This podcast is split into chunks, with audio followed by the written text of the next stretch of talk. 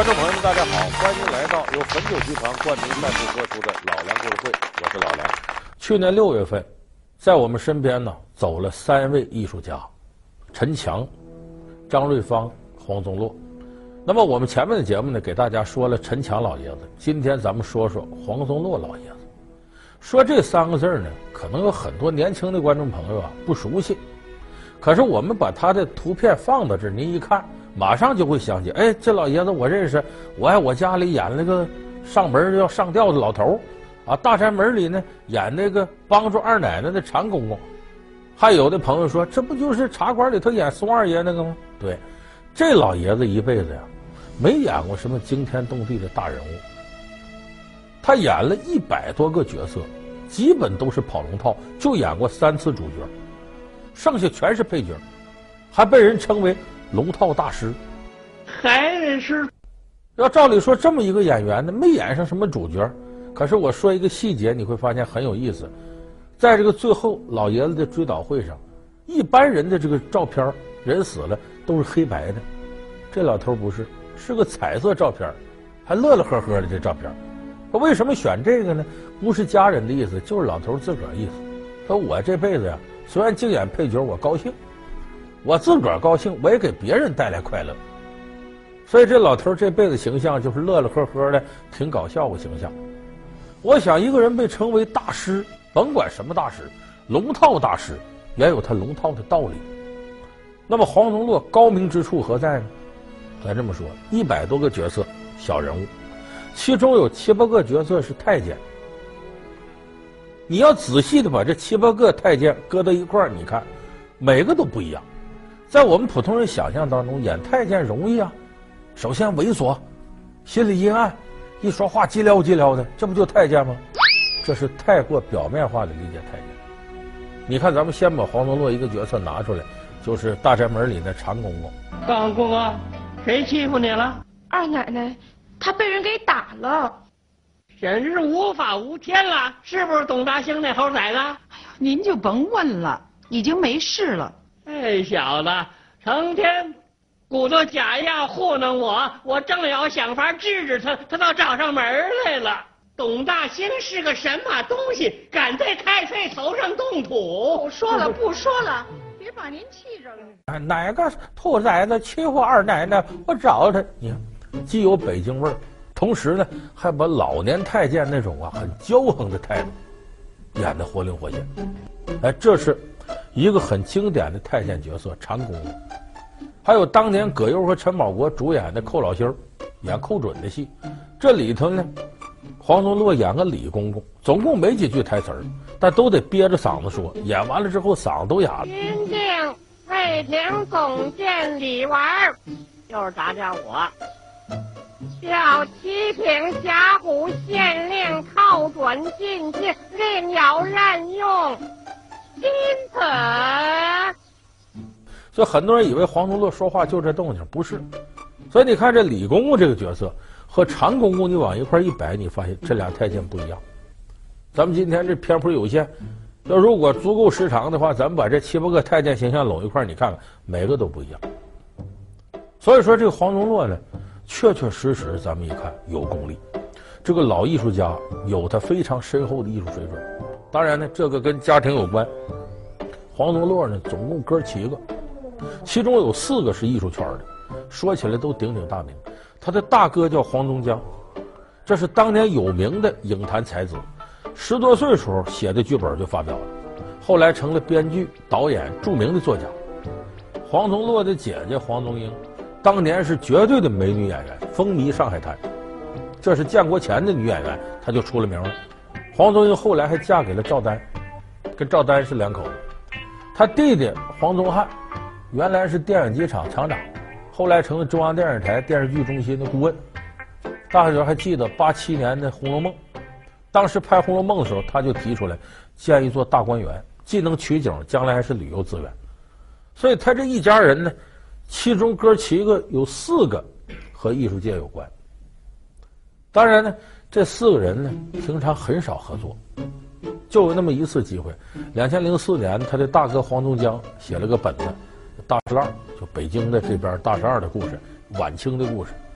说这里头呢，呃，黄宗江呢，让想提一个想法，说咱们四兄妹啊，搞艺术的从来没同过台，借这机会咱同次台吧。选角说演慈禧老佛爷，让这个黄宗英来演，让这黄宗洛演啥呢？你还演你老本行，演李莲英，太监。开始这么定的，可是这个黄宗英一试镜，就提出来：“大哥，我演不了，为啥？我年岁太大了。这里头慈禧才是一个中年女人，我演不行，不合适。算了，我不演了。”他这一不演呢，黄宗洛一看自个姐姐不演慈禧了，哎，这样，他试了一下镜，说他是什么？反串慈禧，就老头演老太太。其实慈禧那时候中年女人，她又捯饬一下扮扮，跟自己大哥说：“你看看我像不像？确实挺像。”她反串慈禧，可是黄宗江没答应，为什么呢？不能这么干。咱们兄妹几个，你是最熟的脸。就全国老百姓认识你的最多，如果你反串慈禧，谁还看戏呀？人就看你了，跟耍猴似的。因为这反串本身就吸引人注意，你不能演。黄宗洛一来气，你不让我演这个，索性太监我不演，我就演个大臣。最后这太监谁演的呢？黄宗江自个儿上马演。黄宗英呢，在这里头呢没演慈禧，挑了个角色演了个大格格。最后慈禧谁演的？吕丽萍演。就这么有一场戏呢。是给这大格格呢照相，怎么了？跟这瞎嘚吧，是你给他照，他给你照啊！别跟这蹭棱子，该干什么干什么。这皮裤先生没少给老佛爷照相，你别瞎掺和了。你呢？我得搂了。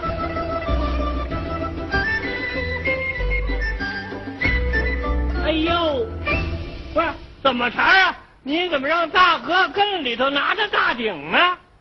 行，好了，小强过来了。穆大人，隔行如隔山。就这么着，兄妹四人拍了一张剧照，合作了一场戏，这算是兄妹四人一辈子只合作了这么一回。那么你看，咱们刚才说这呢，连黄宗洛自个儿都觉得，在兄弟姐妹几个里边，他算是资质最差的。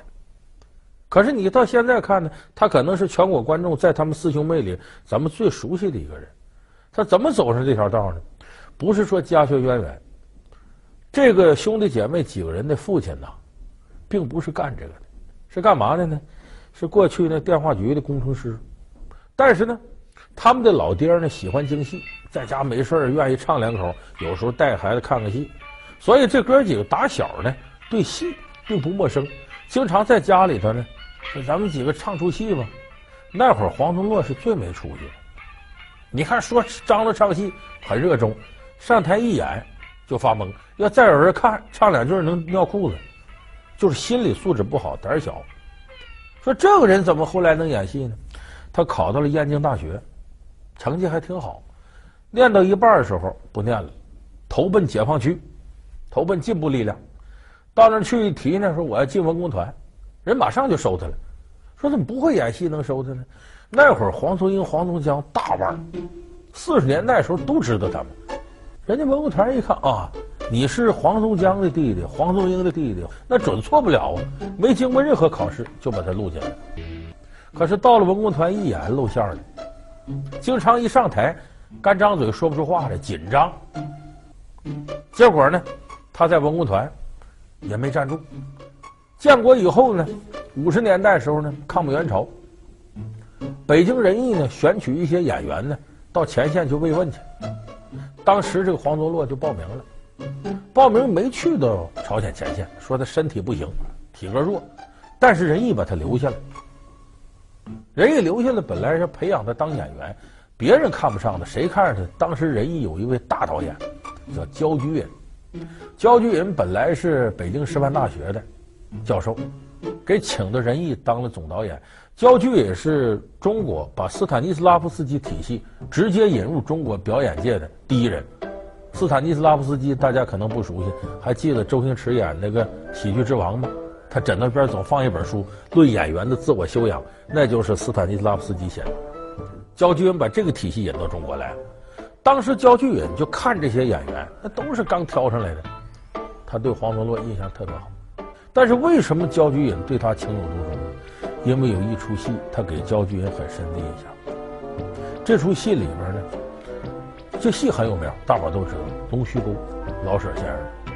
《龙须沟》里头呢有个配角，那绝对的配角，一个卖梨的老头，北京叫卖烂酸梨老头。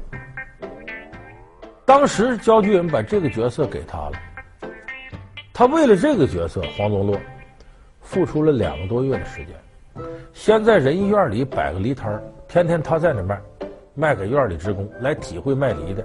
然后挎个小筐，当时已经是冬天了，他跟着北京一个卖梨的老头跟了足有俩月。你卖到几点，我就跟你到几点，我在后边就跟着你，我帮你卖梨。说下这么大力气，在舞台上是什么样呢？就上了两次，一次是从侧台这过去，就是人物在前台这演。这不后边还有个空间吗？从人物这个场景后边穿过，喊卖梨嘞，露的是侧脸，就正脸都不能对观众。配角们从这儿过去。第二个场景呢是这老头呢，寒冬腊月下大雪，在自己窝棚那蜷着，冻死了，给观众是个背影，就这么一个侧脸一个背影。黄宗洛用两个多月时间来揣摩卖梨人的心态。你想，作为导演对这样的演员，他能不喜欢吗？所以当时焦菊隐导演就认为这个人是可以塑造的。所以接下来呢，焦菊隐拍的最出名的戏《茶馆》，咱们可能很多朋友不了解《茶馆》，一提《茶馆》都说是老舍，老舍是原作，当然焦菊隐也是话剧《茶馆》导演，他当时就挑黄宗洛，你呀演个角色。黄宗洛当时也表态，就是一个不吱声的茶客，喝茶的人我都演。最后让他演什么呢？演松二爷。松二爷这个角色，咱们现在好多人都熟悉，是一个很懦弱的奇人角色。偏偏呢，手无缚鸡之力，没有养活自己的能力。为什么？奇人在清朝的时候，你这等于跟皇家有关，每个月你啥活不干，给你发钱，俗称叫铁杆庄稼。这庄稼是铁杆的，可铁杆庄稼到了民国倒了，没有生活来源。可是呢，又不会自食其力。松二爷是这么个角色，养了个鸟，都寄托他全部的期望。他宁可饿死，不能这鸟饿死，是这么一个人物。你说在老舍写的时候就是个小人物，最后一个悲剧收场。但是黄宗洛在拿到这个角色的时候呢，自己动手，他来编写松二爷祖上是怎么回事，后来家为什么败了，现在为什么跟长四爷好，后来怎么稀里糊涂被抓进去，怎么死的。他把这人物的前生，哎，还有金饰，洋洋洒洒写了几万字。焦俊一看，你可真是下了功夫。不光这个下功夫，过去奇人那个形象，我们看松二爷戴着小帽，穿着长衫，提的是鸟笼子。那会儿黄宗洛在家里就把这办好了，每天早上上班就提了鸟笼子，穿长袍上班。我说这是一九五八年，你大伙想想，五八年你在街上这一出出去。所有人看这来个精神病，怎么这样呢？不光是让这上班，下了班他也这样，在单位里头跟所有人说话都是：“您今儿发什么工资了？我这可没钱了。”他按这口吻说话，所有人都说这就嘚瑟的，好不容易得个角，嘚瑟成这样。但是最后我们看舞台效果，这个松二爷让他演活了，就这么点个小人物。为什么我们说茶馆了不起？里边芝麻粒大个小人物都活灵活现。这成了我们心目当中小人物的一个经典形象。那么说那会儿他在这个人艺里头跑龙套跑的比较多，甚至演完松二爷这样经典人物，他继续跑龙套。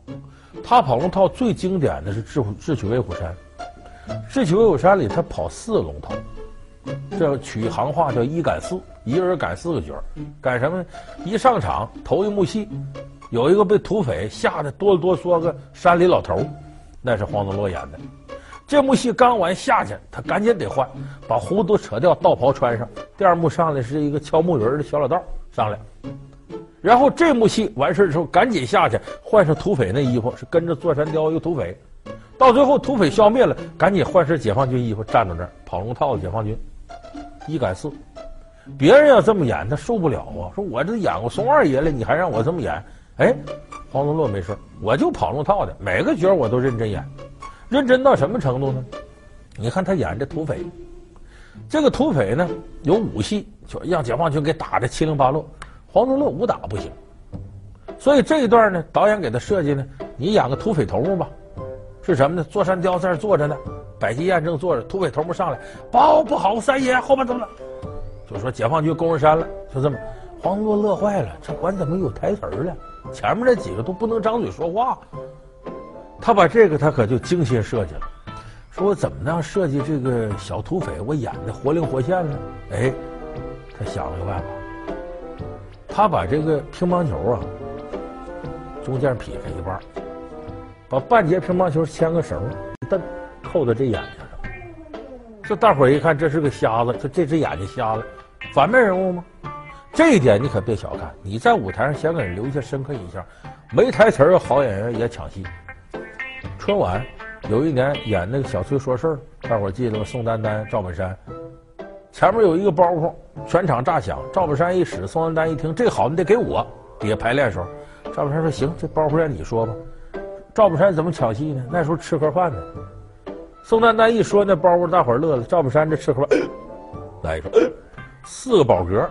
把戏全抢下来。各位朋友，欢迎收看小崔说事儿。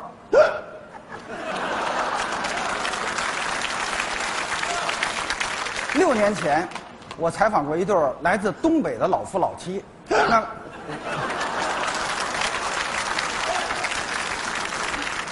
六年过去了，他们有什么变化呢？今 演员都自我设计，黄文乐这时候就设计个眼睛，瞎眼睛。乒乓球一半扣着这边系个绳，不光这么设计，因为这个话剧舞台它有个特点，你不能像演电影的这儿跑到那儿满场花，就这么大个地方，主角座山雕坐在这儿，你从台口踉踉跄跄上来，你只能到这就停，你夸往前一块，你把座山雕挡住了，底下观众看不着了，所以台上走位甚至每一步到哪儿都有记号的，你就给我到这儿停，可是表现踉踉跄跄，这是假的，关键。一旦要做不好，不成了很做作了吗？所以黄宗洛为了把这人物表现好，告诉副导演这样：我上场的时候，我喊三爷往上跑，你在后边踹我一脚。我这一踹，我踉踉跄跄上来，这就像了。所以这戏当年是演了大概四五十场，黄宗洛这屁股上就挨了四五十脚。就说为了演这么一个小角色，黄宗洛这个功夫下的，你就说世界上真是那句话。没有小演员，这是也没有小角色。真正意义的任何角色，在任何演员手里演绎，都可能是光彩照人的。所以这一点，黄宗洛是把这一条啊，可以说达到了鬼斧神工的程度。后来到了一九八七年呢，黄宗洛从人艺退休了。哎，这一退休，他不演话剧了，影视方面方便了，演过《山不转水转》，演过《活着》。哎，后来我们看好多这个影视剧里，你都能找着他，包括那个《水浒》。就李雪健那版的《水浒传》，他里边就演个角色，演宋江的顶头上司，运城的知县。那宋三郎三十大几了，好不容易闹了个俊俏的小媳妇儿，含在嘴里都怕化了，疼他还疼不过来呢，怎么平白无故的要把他给捅了呢？当然，给大家留下最深刻印象的是《我爱我家》。《我爱我家》里有一集呢，就贾志国他们单位啊，搞改革。下岗，就要把这个黄宗洛他儿子整下岗。老头一看不干了，就到贾志国家闹去了。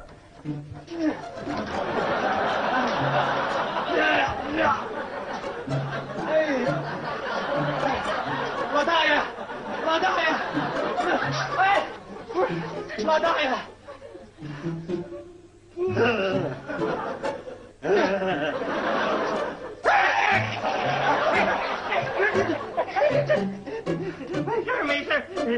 别紧张，别紧张，这瞅见没有啊？我这根上吊的绳啊，是松紧的。本来这个导演安排，英达给安排的就是你到这闹作啊，我不行，受不了了。结果黄宗珞一想说，这不出彩，怎么出彩呢？我加根绳子，我拿根绳子上你家，我要上吊，而且这根绳子呢，不是普通绳，是猴皮筋儿。你想这玩意儿能上吊？所以一拿出来，一进这戏里头。喜感十足，大家一看就想了，自己的定位，再加上知足常乐，你就能收获一个不错的精彩人生。她是爽直泼辣的妇女队长李双双。队里穿的木桶板凳你们偷光了，将来拿什么做木桶啊？我平素怎么跟你说的？当技工员就得行得正立得直。可你还是一盆浆糊。他是南征北战中的赵玉敏。八年抗战，毛主席领导咱们把日本鬼子都打败了，乡亲们，咱们也一定可以打败蒋介石。他还是泉水叮咚中的陶奶奶。明天爸爸妈妈上班以后，你跟姐姐到我家来玩，好吗？你们都是好孩子。四十多年的演艺生涯，让他看尽了世间繁华，也让他的情感一波三折。是什么让他在耄耋之年倾尽毕生财产创办老人院？又是什么让他在弥留之际仍难以释怀？下期老梁故事会为您讲述岁月有情，张瑞芳。好，感谢您收看这期老梁故事会，我们下期节目再见。